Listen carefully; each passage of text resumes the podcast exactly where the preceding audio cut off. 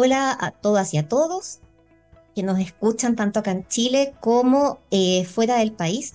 Bienvenidos a este sueño que se llama Sello Región, que tiene como propósito visibilizar el importante rol que juegan las regiones en el desarrollo productivo, la innovación y la sostenibilidad de Chile.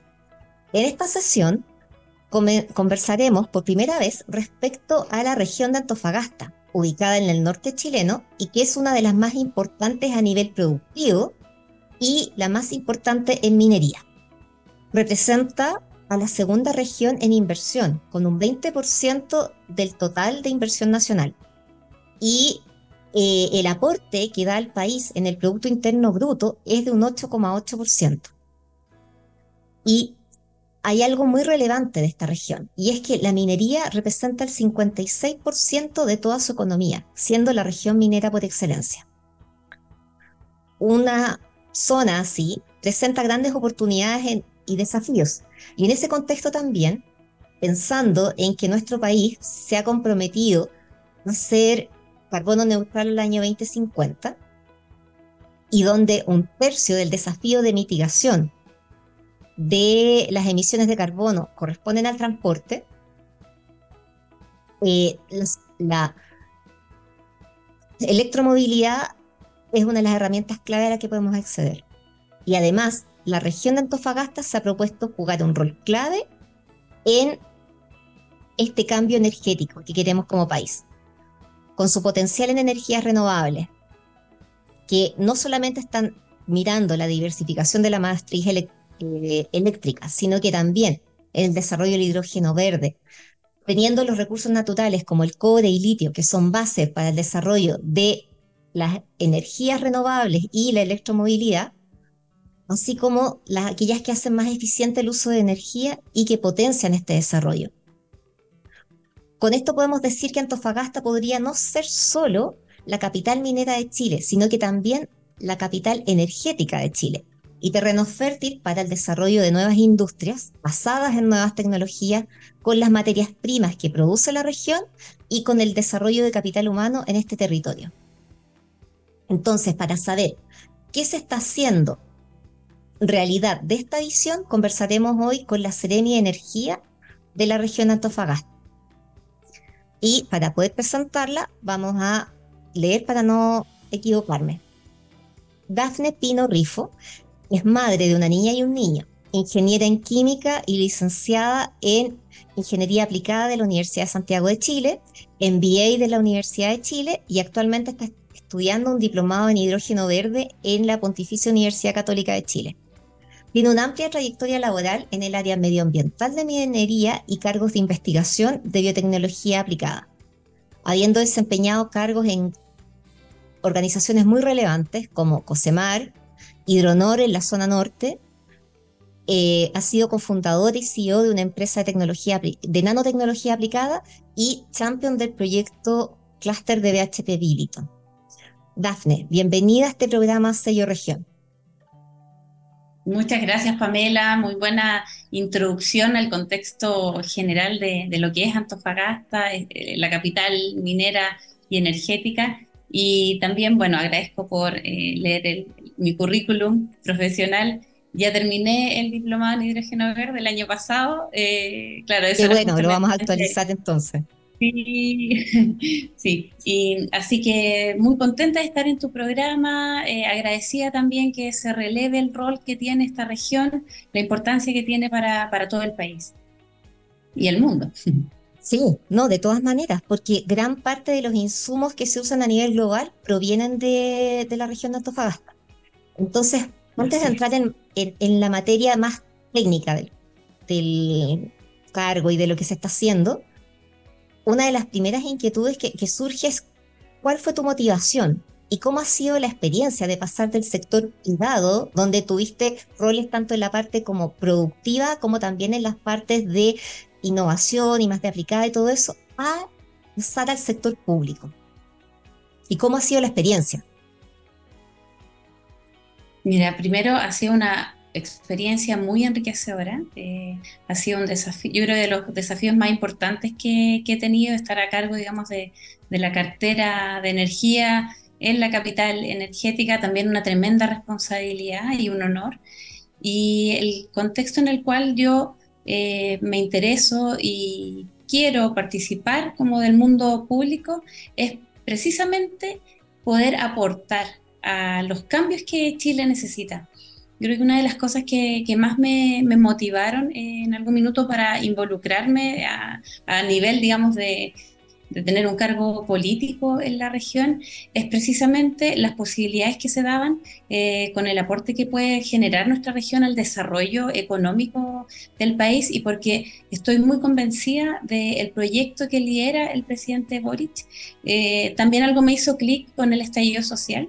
Entiendo que para poder crecer tenemos que crecer en igualdad tenemos que poder mejorar las condiciones, no solo desde el punto de vista como estadístico global, sino que también poder reducir la desigualdad.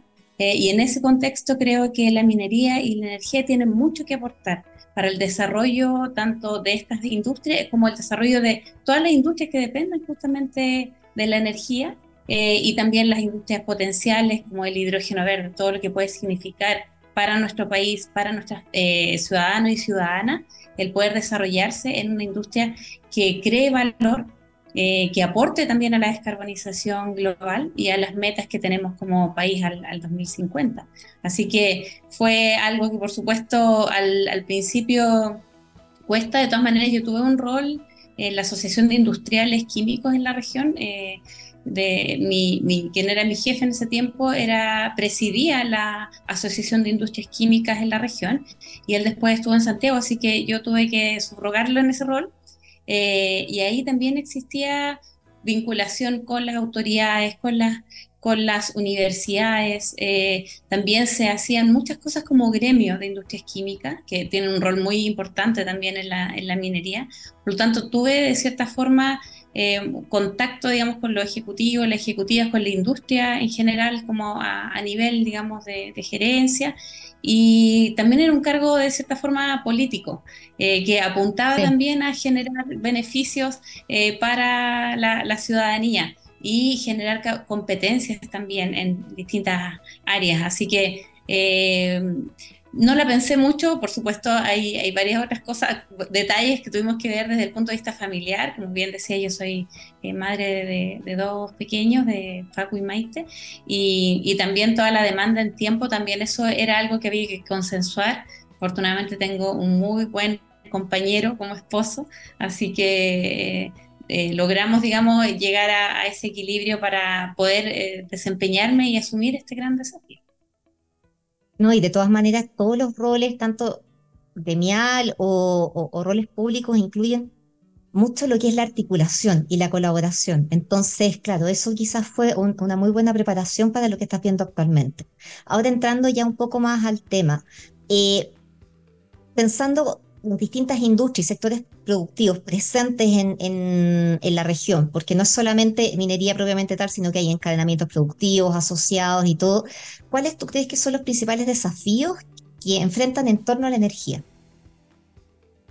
Bueno, acá, como bien decías, eh, más del 56% de la actividad económica regional es la minería. O sea, estamos claros que también la energía que se genera se generó también al alero de la demanda de energía desde la minería. Eh, en oportunidades ha representado el 65% incluso la, la, minería para, para, el PIB, digamos, eh, regional, cerca del 45% ahora está. Entonces, por lo tanto, la minería es eh, un motor también que ha generado encadenamiento de muchas otras áreas y muchas demandas. Creo que dentro de ese punto de vista y también asumiendo que eh, la minería demanda aproximadamente el 60% de la energía que se produce en la zona, eh, creo que por ahí hay una gran oportunidad. Eh, nosotros tenemos metas de carbono neutralidad y también en algún minuto todos los mercados carbono neutrales van a necesitar productos verdes. Así que el tema energético es clave para el desarrollo de esta industria y también para ir avanzando de cierta forma hacia una mayor autonomía eh, energética. Nosotros todavía hay una dependencia importante de combustibles fósiles, vamos avanzando, hemos avanzado eh, desde el 2012, que era el 100% de la energía que se producía en la región, era termoeléctrica a partir de combustibles fósiles. Y ahora nosotros tenemos más, un poquito más del 50% de la capacidad instalada en la región eh, es energía renovable. Así que se ha avanzado, digamos, mucho en esta última década, eh, pero todavía hay mucho que descarbonizar en cuanto a los consumos, por ejemplo, internos de minería, eh, todo el, transporte, el, consumo de combustible diésel. hay por ahí algunas innovaciones que se presentaron recientemente. Lo Más Vaya presentó un proyecto de trolley para los camiones de alto tonelaje. Así que la idea es ir avanzando en electrificar los consumos de la minería, pero también que esa energía sea cada vez más limpia. Eh, y para alcanzar eso todavía tenemos, digamos, eh, harto que avanzar. Eh, hay, en este minuto hay una cantidad importante, 18 proyectos que están en construcción. Entonces necesitamos más o menos uno es a tres. Tenemos que triplicar la capacidad instalada en termoeléctrica en energías renovables para compensar precisamente las horas en las cuales no se eh, produce esta energía renovable. Eh, y creo que también en ese sentido el almacenamiento de la misma es un gran desafío. Eh, nosotros actualmente, es un vertimiento de energía importante en la región, no somos capaces por la infraestructura que tenemos actualmente de transmitir toda esa energía a los centros de consumo, si bien hay un consumo interno muy importante, aproximadamente el 35% de la energía que se produce se transmite hacia otro centro de, Santiago, eh, de consumo como Santiago. Entonces, hay un porcentaje importante del día que las líneas están saturadas. Entonces, hay un vertimiento también de energía. Y en ese sentido, y no, disculpa, es que ahí te iba a mencionar que Cerro Dominador es un proyecto que, que, subsana un poco eso, pero que de todas maneras es una única iniciativa respecto a todo lo que está ocurriendo, a toda la demanda que existe y a toda la capacidad de producción que existe y que, y que no se está aprovechando adecuadamente. No, claro, Cerro Dominador es, un muy buen ejemplo. Ellos producen 110 eh, megas por concentración solar de potencia, tienen otra planta de fotovoltaica también que produce otros 100 megas, 110 más, y es energía de base. Efectivamente se puede producir 24/7, eh, pero claro, los costos son distintos, son más altos, debiésemos avanzar también hacia, hacia esas eh, soluciones, pero almacenaje hay en distintos formatos. Puede ser almacenaje en batería. Recientemente nuestro presidente eh, Gabriel Boric anunció también que va a existir una licitación por cerca de 2 mil millones de dólares eh, para almacenamiento y va a estar el foco en la región de Antofagasta, porque efectivamente esa es una de, de las formas que podemos utilizar de mejor manera nuestra infraestructura de transmisión. Podemos almacenar esa energía durante el día, que son las horas de sol, qué sé yo, o durante las horas de viento, y poder transmitirlas durante la noche, que es lo que no podemos hacer en este, en este minuto mayoritariamente. También hay otras formas de almacenar energía. Hace poco nos presentaron un proyecto de bombeo hidráulico, donde efectivamente se va a bombear el agua eh, desalada previamente, a ver como una, un estanque, un almacenamiento abajo, digamos, eh, a ciertos 30 metros nivel del mar, y otra va a estar a más de mil metros. Eh, entonces, lo que van a hacer es bombear el agua hacia este estanque y también eh, poder hacerlas bajar en la noche. Entonces, ahí también a generar en la noche.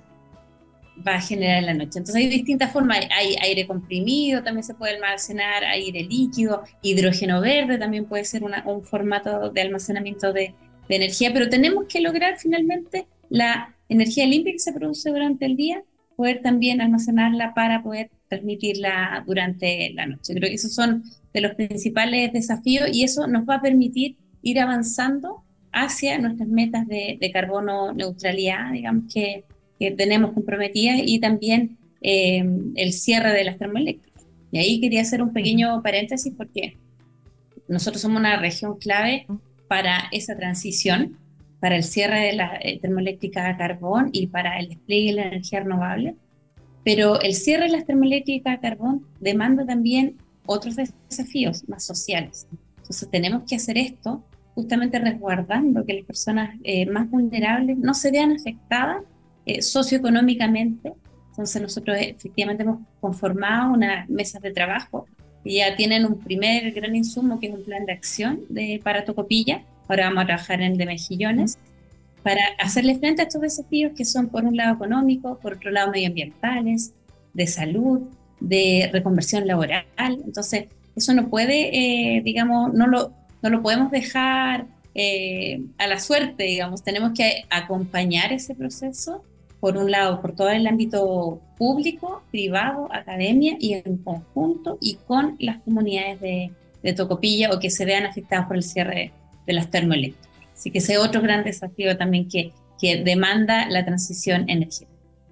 Bueno, afortunadamente, yo entiendo que muchas de, de, las empresas generadoras también tienen esto como prioridad e incluso se están, viendo posibilidades de que esas mismas instalaciones puedan ser utilizadas después, ya sea como para nuevos proyectos de plantas desaladoras u otros, de manera tal de que afortunadamente existe esa conciencia de que no solamente es, o sea, que no solamente fuiste a producir a un lugar, sino que tú eres, estás inmerso en una comunidad y en un territorio y tienes que ver cómo, cómo cómo gestionas tanto el estar ahí como salir de ahí. Así que eso yo creo que, que se va a lograr y qué bueno que exista una mesa en la que se esté trabajando todos esos temas.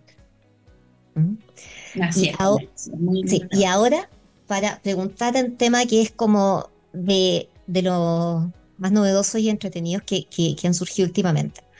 Recientemente se lanzó la hoja de ruta de electromovilidad de Antofagasta, en la que se señaló que la región es clave para el desarrollo y despliegue de esta tecnología, de todo lo que es electromovilidad en nuestro país.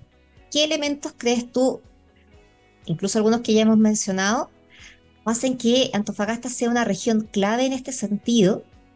¿Por qué podemos decir que va a ser la capital energética y no solo energética, sino que también de electromovilidad?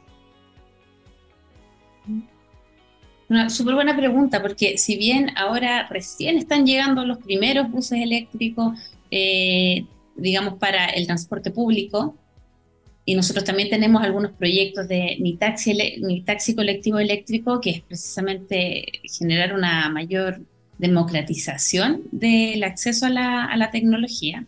Em, hay que entender que aquí, en nuestra región, tenemos los minerales como el cobre y como el litio, que son claves para la electromovilidad. El litio, por supuesto, porque eh, con él se construyen, se fabrican baterías y eso permite el almacenamiento de, la energía. Eh, y también hay que considerar que los vehículos eléctricos tienen entre dos y cinco veces más cobre que un vehículo convencional. También para, eh, se requieren, para transmitir también la, la energía, para cada vez electrificar también los consumos, también se necesita cables del, cobre, pero en general todos los componentes electrónicos y las mismas baterías utilizan litio, utilizan cobre, eh, y nosotros como grandes productores, tanto de litio como de cobre, por supuesto que eh, tenemos un rol eh, fundamental para que la electromovilidad se pueda desplegar, pero no solamente a nivel nacional, a nivel mundial. Se depende de nuestros minerales para el despliegue de la electromovilidad y tenemos que entender también que el sector eh, transporte es uno de, de, los contribuidores importantes también a los gases de efecto invernadero. Por lo tanto, eh, tenemos también esa, esa, tremenda responsabilidad de aportar con estos minerales para las eh, baterías y para los vehículos eléctricos. Nosotros también tenemos un potencial muy importante de, de energía renovable instalada. Comentaba que era un poquito más del, del 50%. Tenemos más de 4.000 megawatts de energías limpias de capacidad instalada, lo que efectivamente eh, nos convierte en eh, la capital de la electromovilidad y ahora recientemente también se anunciaron buses para, para Calama. Vamos a ser la primera región después de Santiago con transporte público eléctrico. Es una, es una gran noticia y precisamente yo creo que todo este contexto eh, hizo que la hoja de ruta se, le entregara acá eh, por el eh, ministro de Minería, o sea, perdón, ministro de Energía y ministro de Transporte. Fue acá en Antofagasta que se le entregó la hoja de ruta al presidente de la red. Precisamente a, en base a esto y que se haya, o sea, es súper icónico que se haya entregado en Antofagasta, ¿cuáles son los, ves tú, cuáles son los principales aportes de la hoja de ruta para el avance de la electromovilidad, tanto en el país como a nivel internacional, que ya lo, lo señalabas, y cómo esto tiene un impacto en Antofagasta? O sea, genera más oportunidades, genera más desafíos? ¿Cómo influye directamente? Yo creo que son oportunidades y, desafíos, porque la electromovilidad no es nada más que tú te compres un vehículo eléctrico que ya que son muy caros todavía eh, y tengas una, un cargador en tu casa. Tú tienes que generar las condiciones eh, habilitantes para el despliegue de la electromovilidad y en ese sentido es muy importante que existan cargadores públicos. Todo el tema como de la electrolinera, se necesita que existan, que estén disponibles, que hayan puntos de carga, que, que no disten más de 100 kilómetros, por ejemplo, eh, porque más o menos eh, por ahí anda la autonomía de, muchos de los vehículos. Entonces, y también, por ejemplo, tener una plataforma de interoperatividad también hay que facilitar la experiencia que, eso implica. Eh, eh, por ejemplo, todo lo relacionado con las capacitaciones. Se necesitan perfiles laborales que estén vinculados a la, electromovilidad. Eh, también está todo el tema de, la incorporación de buses nuevos al, sistema que tenemos acá, red, ¿ya? con exigencias cero emisiones. También tenemos que ver todos los aspectos regulatorios eh, para remover las, barreras, para seguir incentivando el uso de la movilidad eléctrica. Y otro punto yo creo que también está los, los ámbitos de seguridad. Nosotros a principios de, de este año eh, se hizo, o finales del año pasado, se hizo un seminario con bomberos, donde vinieron, de hecho, vino un expositor de Estados Unidos porque también todo el abordaje de las emergencias en torno a los temas, a los vehículos eléctricos también es distinta. Entonces también hay temas que ver desde el punto de vista como de la seguridad también cuando existen eventualmente accidentes. Entonces creo que hay varias acciones que podemos hacer como en el corto y mediano plazo eh, que van a permitir preparar también a todo el sistema eléctrico para el desarrollo de un mejor transporte. Cuando tienes eh, puntos, digamos, de electrolineras tienes que ver todas las condiciones con la eh, distribuidora de, electricidad para que efectivamente se puedan tener eh, cargadores de una cierta potencia. Eh, entonces creo que ahí hay, algún rol importante y respecto a, la, a, las, capacitaciones también es súper importante poder generar los perfiles laborales también en torno a esta industria. Nosotros tenemos al menos dos perfiles que se generaron en el programa de formación de capital humano en, energía, que son especialistas en diagnóstico y mantenimiento de vehículos eléctricos e instalador de eh, infraestructura de carga para vehículos eléctricos. Entonces, esos son también, es súper importante que esos perfiles, por ejemplo, eh, si bien eh, se, se, trabajan desde esta mesa de capital humano, esta mesa de capital humano vincula a la industria con las universidades y también obviamente estando como eh, Ministerio de Energía liderando esa, esa mesa. Así que creo que son varios temas que se tienen que ir dando para que el despliegue de la electromovilidad eh, se dé, digamos, de la, de la mejor manera posible. Precisamente pensando en todo lo que has planteado, creo que eh, los aprendizajes que se han generado en tanto a nivel nacional de todas estas falencias, el tema de las redes de electrolineras que, efectivamente, al menos en la zona centro del, país, están un poco al debe y, y, también esto de los perfiles técnicos que se requieren para hacer una mantención de, esto que va a ser como todo un, modelo completamente difícil, o sea, distinto de operación, ha sido muy bueno y, y les ha servido.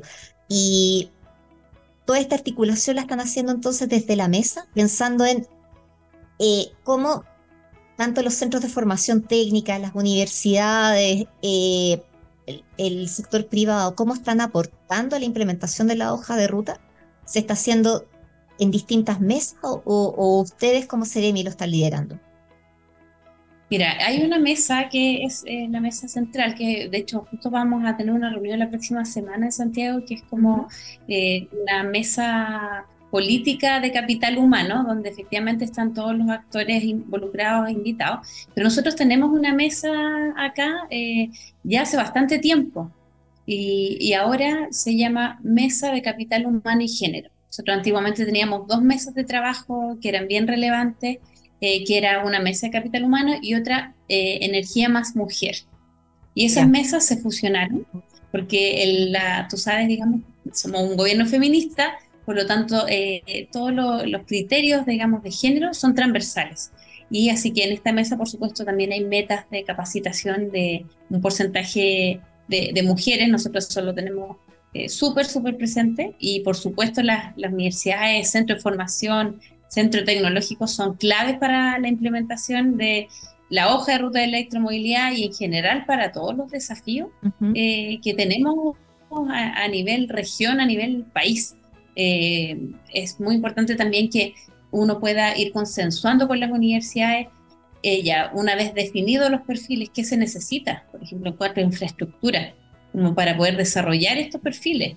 Eh, se necesitan, por supuesto, muchos técnicos que sean capacitados en, la materia y también ir diseñando los perfiles que va a necesitar el, sector. Así que eh, estas mesas de, donde se articula, donde se discuten también eh, todas estas competencias, son relevantes para poder eh, ir dando coherencia también al avance de los mismos, porque eh, si no están vinculadas, si no están articulados la industria con la universidad y también con el con quienes tenemos esa visión también a largo plazo de las políticas públicas, no tiene sentido que cada quien camine por su lado, tenemos que lograr eh, hacer eh, sinergia. Entonces, aquí, de hecho, el programa de capital humano del ministerio eh, se van a destinar 250 becas por año para capacitación en formación técnica orientadas a la mantención de vehículos eléctricos Y eso es a partir del año 2024. No, de todas maneras, la colaboración, con todos los distintos entrevistados de este programa, siempre vemos que la colaboración y la articulación es clave. Es clave para lograr avanzar en el país. Ahora, ya cerrando un poco la, cerrando ya la parte más técnica, tal como, como los auditores ya lo saben, en este programa siempre tratamos de dar una oportunidad a lo que es el rock chileno. Entonces, ah, Dafne, antes de despedirte, eh, quiero que, nos comentes qué canción elegiste y por qué. Mira, yo elegí Corazones de, Los Prisioneros, eh, porque en el tiempo que esta canción eh, se lanzó, se podría decir, yo creo que fue la primera vez que una canción explicitaba de una manera tan frontal y tan directa la, violencia eh, machista y el machismo también al interior de, la pareja, de, los hogares y sistémicos eh, de, la, de la sociedad. Entonces, creo que a mí me llamó mucho la atención y creo que todavía sigue siendo una canción muy, muy vigente como para poder evidenciar esto. Eh, con lo cual nosotros tenemos, digamos, también la responsabilidad de ir avanzando en que efectivamente ya no existan estos, estos sesgos machistas. Tenemos que lograr una sociedad mucho más igualitaria donde eh, las mujeres tengamos las mismas oportunidades y creo que es una canción eh, muy importante también para esa época, ese contexto y que sigue aún vigente. Tienes toda la razón. Dafne, muchas gracias por eh, esta entrevista. Ha sido sumamente ilustrativa de, de qué es lo que está ocurriendo en Antofagasta, que vemos que tiene mucho espacio para poder seguir conversando y nos despedimos tanto de ti como de los auditores y auditoras y los vamos a dejar con la canción y los invitamos a una próxima oportunidad. Muchas gracias Pamela, encantada de estar en tu programa.